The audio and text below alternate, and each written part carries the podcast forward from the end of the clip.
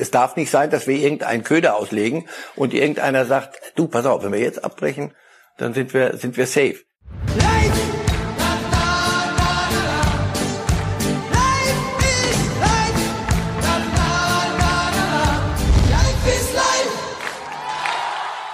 Hallo liebe Fußballfreunde, hier spricht Marcel Reif. Dreimal wöchentlich gibt es den Podcast Reif ist live. Heute diskutiere ich mit Walter Straten von der Bild. Hören Sie doch mal rein. Können wir endlich los? Ja, Moment, ich muss mir gerade noch ein Ticket organisieren. Äh, welche S-Bahn nehmen wir nochmal? Du holst dir jetzt am besten mal das Deutschland-Ticket. Das geht ganz schnell. Und schon können wir mit allen Bussen und Regionalbahnen fahren, wann wir möchten. Und auch wohin wir wollen? Ja, wir steigen einfach ein und müssen uns mit dem Deutschland-Ticket um keine weiteren Tickets kümmern. Egal, ob du montags damit ins Büro fährst oder wir spontan nach Berlin wollen. Oder am Wochenende ins Grüne. Okay, das heißt, wenn ich mit den Jungs zum Auswärtsspiel will, steige ich einfach mit meinem Ticket in die Regionalbahn und den Bus und fahre zum Stadion. ja, ganz genau. Aber jetzt geht's erstmal zum Shoppen in die Stadt. Und? Wann möchtest du losfahren? Jetzt informieren unter bahn.de slash Deutschlandticket. Herzlich willkommen. Hier ist Reif is live, der Fußballtalk mit Marcel Reif, der letzte Fußballtalk vor dem Bundesliga-Start am Samstag, den wir lange ersehnt haben. Thema Nummer eins, ganz einfach, es geht los. Marcel Reif, zählen Sie schon die Stunden bis Samstag 15.30 Uhr? Nicht ganz, aber es, es ist eine Vorfreude da, wenn auch mit all den Fragezeichen, die, die es zu setzen gilt und, und wirklich mit der Hoffnung auch, dass das, dass das gut geht in jeder Beziehung. Vor den Stadien, in den, mit den Tests bis dahin und dann diese Saison zu Ende bringen, auch wenn es Geisterspiele sind, völlig andere Situation, aber es spricht vieles für mich, viel mehr Argumente dafür, es so zu probieren. Also falls Sie noch die Stunden zählen wollen, es sind im Moment 71 Stunden und etwa 20 Minuten, die wir noch vor uns haben. Danke, dann mache ich das einfach. Ja, alles klar. Ja, es fühlt sich schon ein bisschen anders an als der normale Start einer Bundesliga, oder? Wie, wie das Kribbeln, das ist alles irgendwie ein bisschen anders. Ja, weil der, der erste Impuls ist immer, oh ja, prima. Der zweite ist, aber warte mal, was, da war doch noch mal das und das und das, das muss gut gehen. Das, jetzt darf nichts mehr kommen, da darf kein, kein positiver Test mehr passieren und all solche Dinge. Fußball ist eigentlich das Spiel kleiner Jungs, das die Großen jetzt spielen, aber es ist nicht unbeschwertes in diesen Zeiten. Aber was ist unbeschwert in diesen Zeiten? Ja, und eigentlich wollten wir schon wieder richtig über Fußball reden und dann ähm, platzte heute Nachmittag eine Meldung, die die Kollegen vom Kicker zuerst äh, rausgebracht haben, in die Themen rein. Die Bundesliga-Clubs, die 18 Clubs, haben heute beraten, per Videokonferenz diskutiert über ein Abbruchszenario. Man muss ja immer im Hinterkopf haben, dass die, die Bundesliga möglicherweise doch nicht zu Ende gespielt werden kann, falls es äh, mehrere Corona-Fälle gibt. Das Präsidium der DFL hatte vorgeschlagen, dass im Falle des Abbruchs die aktuelle, die, die letzte Tabelle gewertet wird. Heißt also, der erste ist Meister und die letzten beiden steigen direkt ab. Darüber sollte eigentlich morgen beraten werden in einer Vollversammlung der 36 Erst- und Zweitliga-Clubs. Doch siehe da, die Bundesliga hat abgestimmt und es gab acht Gegenstimmen. Das heißt, zehn dafür für diesen Abbruchplan mit Wertung der aktuellen Tabelle, aber acht Vereine dagegen. Überrascht? Acht ist viel bei den, bei den Erstligisten. Was mich so ein bisschen wundert, ist, dass man dieses Thema jetzt erst so in seiner ganzen Wucht offensichtlich begreift. Also das ist alles was schön, alle haben darauf hingearbeitet mit diesem wirklich offenbar sehr, sehr guten Konzept der DFL für einen, um das zu Ende zu spielen. Aber wenn es nicht geht, das war immer klar, das wird, wird nicht die Liga entscheiden, sondern Ärzte, Gesundheitsämter, Politiker. So. Und was dann? Also dass das dann irgendwann ein Abbruch sein könnte und und so. Das, und jetzt scheint das einigen aufgefallen zu sein. Hoppala, das würde ja bedeuten, ah, puh, dann sind wir ja abgestiegen. Ja. Ich will nichts unterstellen, aber ja, man wird sich mit die, es gibt, wird sicher wieder Gründe geben und auch Corona-Zeiten, Abwägung. Es wird Gründe geben für das eine wie für das andere. Die äh, Gegner dieser Wertung der aktuellen Tabelle unter anderem Werder Bremen, die kommen sehr wahrscheinlich aus dem hinteren Teil der Tabelle. Die haben die Hoffnung, Aufstockung auf 20 Vereine in der kommenden Saison, keinen Absteiger. Ist es gerechter, quasi eine Saison ohne Wertung zu spielen, so als hätte es sie gar nicht gegeben? Normal, gibt Gründe dafür. Es gibt, es gibt natürlich gibt es Gründe dafür, weil es es fehlen jetzt was acht, neun Spiele, in denen in denen Werder sehr wohl da hinten äh, rauskommen könnte. Und und oben reden wir über Champions League Teilnahme, Meisterschaft. Okay, komm, ob die Bayern den den Briefkopf noch mal ändern müssen oder nicht, aber wirklich runtergebrochen auf auf Champions League ja oder nein. Da geht es um um Platz vier oder fünf. Und da, da reden wir über 40, 30, 40 Millionen in diesen Zeiten. Also natürlich gibt es gibt Gründe, gute Gründe zu sagen, Leute, wir, wir brauchen ein Ergebnis und wir kriegen es nicht anders hin. Aufstocken auf 20 macht es die Liga besser. Auf der anderen Seite auch das. Ich habe da kein ab, abschließendes Meinungsbild. Ich weiß nicht, was ich nicht verstehen könnte, wäre, wenn man abbricht und so tut, als sei die Saison nicht gespielt worden. Damit könnte ich am wenigsten was anfangen. Wenn man jetzt aber schon den Aufstieg ausschließen würde bei Abbruch und die Aufstockung garantieren würde, würde das ja auch heißen, die Vereine können sich entspannen. Vielleicht hilft irgendwo noch ein Senator, sagt, wir stoppen jetzt äh, äh, die Heimspiele und schon wird die Saison abgebrochen.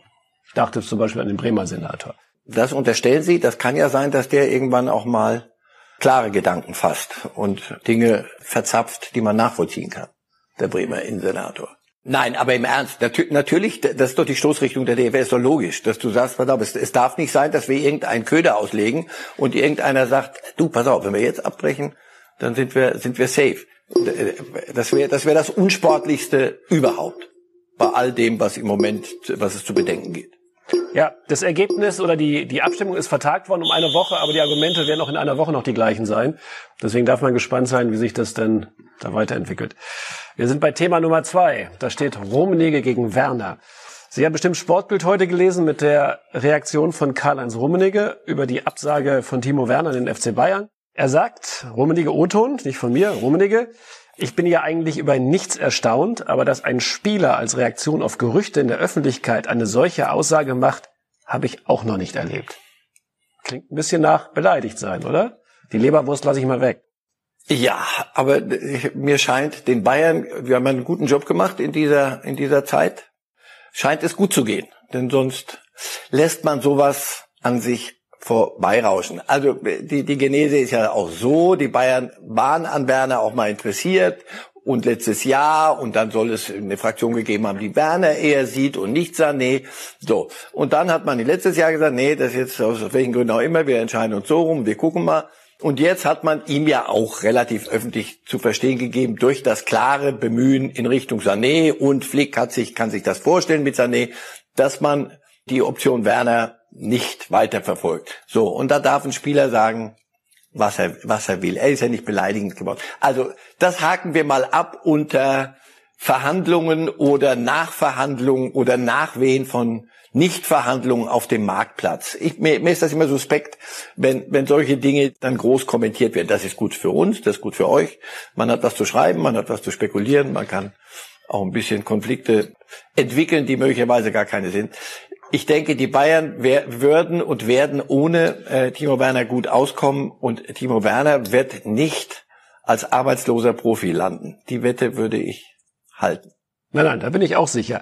Aber wir wissen ja, die Bayern äh, haben ein gutes Gedächtnis und ein gutes Archiv. Heißt für mich, Werner werden wir vermutlich in seiner Karriere niemals im Bayern-Trikot sehen. Was kann man endgültig sagen im Leben? Glauben Sie mir, da bin ich ein bisschen älter als Sie, das nichts kann man als endgültig äh, verkünden, aber ich denke nicht, dass das nochmal ein Thema wird. Werner wird seine Wege gehen und wird ganz sicher einen Verein finden, der, in dem er seine Stärken zum Tragen bringt. Ich, ich, nochmal, ich, ich war mal dafür und dachte, ich würde eher Werner nehmen als Sané. Heute sehe ich das völlig anders. Ich glaube auch, auch taktisch, fußballerisch. Timo Werner ist einer, der braucht Platz, braucht seine Schnelligkeit. Wenn du zu den Bayern gehst und vier von fünf Spielen spielst du auf ein Tor, und die, die anderen stehen hinten drin. Wo willst du da Schnelligkeit entwickeln? Sané ist Glamour, Sané ist, ist eins gegen eins. Werner wird seinen Weg gehen. Warum nicht nach Liverpool? Ralf Rangnick hat ihm ja sogar geraten. Wenn er geht, dann Liverpool wäre das Richtige für ihn. Von der Spielweise. Käme ihm entgegen. Ja, ich sehe auch als Kloppspieler. So, der, dessen Überfallfußball zuweilen, ja, kann ich mir gut vorstellen. Aber wir haben ja noch das Torjäger-Duell in dieser Saison. Werner mit 21 Treffern bisher, Robert Lewandowski mit 25. Ist das Ding schon gelaufen? Für Lewandowski reichen vier Tore, um Torschützenkönig zu werden? wenn die Saison jetzt wieder zurück, wenn die Saison doch zu Ende gespielt wird, gibt es noch ein paar Spiele. Und ich habe nicht den Eindruck, dass Robert Lewandowski die Saison auströpfeln lässt. Da würde man ihn unterschätzen. Wenn du vier Tore Vorsprung hast, so wie die Bayern vier Punkte Vorsprung hast, da wird das eine oder andere noch fallen. Also ich denke schon, dass es für eher in Richtung Lewandowski geht. Lewandowski ist im Grunde auch ein Corona-Gewinner. Er hatte eine Schienbeinverletzung, drohte vier Wochen auszufallen, unter anderem auch bei dem Spiel in Dortmund. Und siehe da, die Pause kam, die Corona-Pause kam und jetzt ist er wieder fit. Verschwörungstheoretiker werden Aber jetzt. Auch Marco Reus wird möglicherweise. Ja, da bin ich ein bisschen vor, aber ich wollte, was ich noch sagen wollte, ist, Verschwörungstheoretiker würden jetzt wirklich auf die wirre Idee kommen, die Bayern hätten äh, an Corona gedreht, aber das ist genauso falsch, vermutlich wie die anderen Unsinnsdinger, die da so kursieren. Aber äh, es ist halt für ihn ein Vorteil und für die Bayern ist es auch ein Vorteil, oder? Naja, aber bei Dortmund und Marco Reus, ja, Marco Reus wird aber auch die Zeit genutzt haben dürfen, wieder äh, Anschluss zu finden, wenn es dann gegen, gegen die Bayern geht. Ähm, oder jetzt äh, Chan, ja, zum Beispiel. Und, und Witzel, die, die ja angeschlagen sind. Wirklich, Verschwörungstheorien bitte nicht auch das noch, dann äh, gebe ich auf. Aber es hat einigen geholfen, äh, ihre Verletzung auszukurieren. Perisic bei den Bayern, der auch äh, die Zeit nutzen konnte und, und der eine oder andere. Ja, irgendwas, irgendwas Gutes muss Corona auch ganz klein im Hintergrund, im kleinen Eckchen, gibt es auch den einen oder anderen bei allem furchtbaren positiven Effekt. So, jetzt doch schnell eine Prognose noch zu Lewandowski. Wir haben gerechnet, ich muss zugeben, bei Bildrechnung muss man immer sehr vorsichtig sein, aber wir haben ausgerechnet, in den letzten neun Spielen müsste Lewandowski 1,666 Tore Periode erzielen. Dann würde er den 40-Tore-Rekord von Gerd Müller einstellen. Schafft er die 1,66 Tore oder nicht? Ich fürchte, an der Periode wird scheitern. Das ist ein klares Schlusswort zu diesem Thema. Dann ähm, beginnen wir mit der nächsten Periode, mit der Lehmann-Periode bei Hertha BSC, die jetzt beginnen wird. Ja, Lehmann, Jens Lehmann, der neue Klinsmann. Ist es eine gute Wahl von Hertha-Investor Lars Windhorst als Aufsichtsrat? Das wird sich zeigen. Das, das ist ja ein bisschen ein anderer Job, als er ihn hatte als Co-Trainer beim FC Augsburg. Er kommt sehr von der sportlichen Seite, hat ja lange unter, unter Arsene Wenger gespielt in London bei Arsenal, hat, hat viel da gelernt, was er nicht müde wird auch zu betonen. Er ist ein ganz besonderer Typ, der eine Meinung hat. Meinung an sich ist noch nicht gut, sondern manchmal kann eine Meinung auch falsch sein. Und da ist er sehr, sehr gerade raus, zuweilen Dinge, die ich nicht so nachvollziehen kann. Aber dass, dass er sportlich eine Kapazität mitbringt in den Aufsichtsrat bei Hertha ist, ist denke ich, unbestritten. Und das, das ist ja das, was, was man dort auch sicher brauchen wird. Also nur Investment und nochmal Geld und das, mit Geld kann man eine Menge Unsinn machen. Wenn man aber mit Geld äh, Sachverstand paart, das könnte der Hertha durchaus helfen. Und, und er bringt, wie gesagt, auch euch den einen oder anderen Artikel, glaube ich, werdet ihr aus seinen Äußerungen hin und wieder saugen können. Das hoffen wir doch sehr. Glauben Sie denn auch, dass äh, Michael Preetz mit einem Aufsichtsrat Lehmann besser schläft als mit einem Aufsichtsrat Klinsmann, der denn noch Trainer wurde? Er wird es müssen. Das Geld bringt, zahlt auch die Musik ein bisschen und ähm, Michael Preetz wird sich damit arrangieren müssen. Das hat mit Klinsmann dann krachend nicht funktioniert. Allerdings noch so ein bisschen Fluktuation immer weiter so, das geht sportlich dann in die Binsen. Denn äh, noch ist entscheidend, Achtung, Floskel, entscheidend ist auf dem Platz. Und all das, was da außen ist, ob der eine mit dem anderen so kann oder nicht, sie werden sich zusammenraufen müssen und im Dienste der Sache und die Sache äh, funktionieren müssen. Und die Sache ist da unten auf dem Platz, muss die Hertha äh, ihr den Ansprüchen, die jetzt formuliert sind, vollmundig, nicht schon wieder Big City Club, aber in die Richtung soll es ja gehen, wird die Hertha irgendwann ähm, sich annähern müssen. Und da sind alle gut beraten, Eitelkeiten wegzutun. Das werden wir sehen, wie Preetz und, und Lehmann funktioniert. Man trifft sich normalerweise vorher, man tauscht sich aus, man steckt Positionen ab. So kenne ich es aus, aus meinem Leben. Und dann sagt man, du, wir passen nicht zueinander oder du, wir passen zueinander oder lass doch mal gucken, wir beide sind guten Willens. Das würde ich als Minimallösung dringend empfehlen. Naja, für die 225 Millionen, die Lars Windhorst investiert hat, kann man natürlich auch ein bisschen mehr verlangen als Platz 14 in der Bundesliga. Und dann, dann müssen alle, auch Brez, auch Lehmann, alle, wenn da einer anfängt, Eitelkeiten auszuleben und der Sache nicht dient, dann wär, würde ich als Investor zumindest sagen, Freunde, ihr habt sie nicht alle. Bringt euer eigenes Geld, dann könnt ihr euch, oder besucht euch einen eigenen Club und mit eigenem Geld. Mal gucken, was ihr da zustande bringt. Nee, also wir sollten das, weiß ich nicht, entspannt, positiv zunächst mal begleiten. Das ist doch eine Lösung, die das, das hat ein bisschen auch Glamour, Lehmann. Mal gucken. Mal schauen, vielleicht kommt er mit dem Hubschrauber nach Berlin geflogen, öfter so wie in Stuttgart damals zum Training. Einmal noch auf den Spieltag kommen. Lothar Matthäus hat in Sportbild heute die komplette Bundesliga, also alle neun Spiele durchgetippt.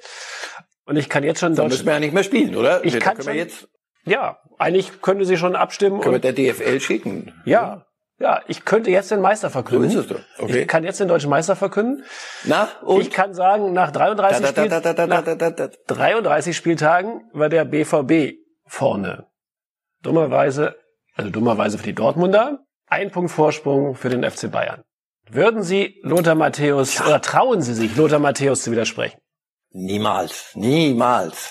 Aber eine Sensation hat er da jetzt nicht verkündet. Also ich sehe die Bayern auch vorne. Die Bayern haben vier Punkte Vorsprung. Nein, jetzt im Ernst. Jetzt gehen wir mal davon aus, es wird zu Ende gespielt unter diesen Umständen, wie sie da sind. Das sind ungewöhnliche Umstände und unbekannte Umstände. Das, und damit müssen sich alle abfinden. Und, das, da, und die Mannschaft, die, die, oder der Club, der sagt, oh, das ist aber jetzt hier, das ist nicht das Ding, das kriegen wir gar nicht im Kopf geregelt, der wird äh, Nachteile haben. Und deswegen, ich denke, wir werden schon noch den einen oder die eine oder andere Überraschung haben, aber ich kann mir nicht vorstellen, dass sich die Bayern da mit vier Punkten Vorsprung nochmal ins Boxhorn jagen lassen. Nicht nachdem, wie sie sich präsentiert haben, auch in dieser Corona-Zeit. Ähm, das wirkt alles sehr durchdacht, was da passiert. Ähm, also die anderen werden sich strecken müssen. Ich stimme da Lothar zu. Gut. Den Konflikt hätten wir schon mal vermieden. Oder häng mich dran. Okay, gut. Kein Konflikt mit Lothar. Stattdessen zwei Fanfragen noch zum Ende unserer Runde. Zwei Fanfragen natürlich aus Dortmund und Schalke zum Derby. Und da der BVB, der, kennen Sie den Ausdruck noch, platzbauende Verein am Samstag. Platzbauende Verein. Das war im Regelwerk immer der Gastgeber. Wunderschönes deutsches Wort. Der platzbauende Verein ist der BVB und deswegen zunächst der Fan aus Dortmund. Hallo Herr Reif, ich hätte da mal eine Frage zum Derby. Wird am Samstag Dortmund gegen Schalke spielt. Für wen schlägt da Ihr Herz vielleicht ein wenig mehr? Für Dortmund oder für Schalke? Oha.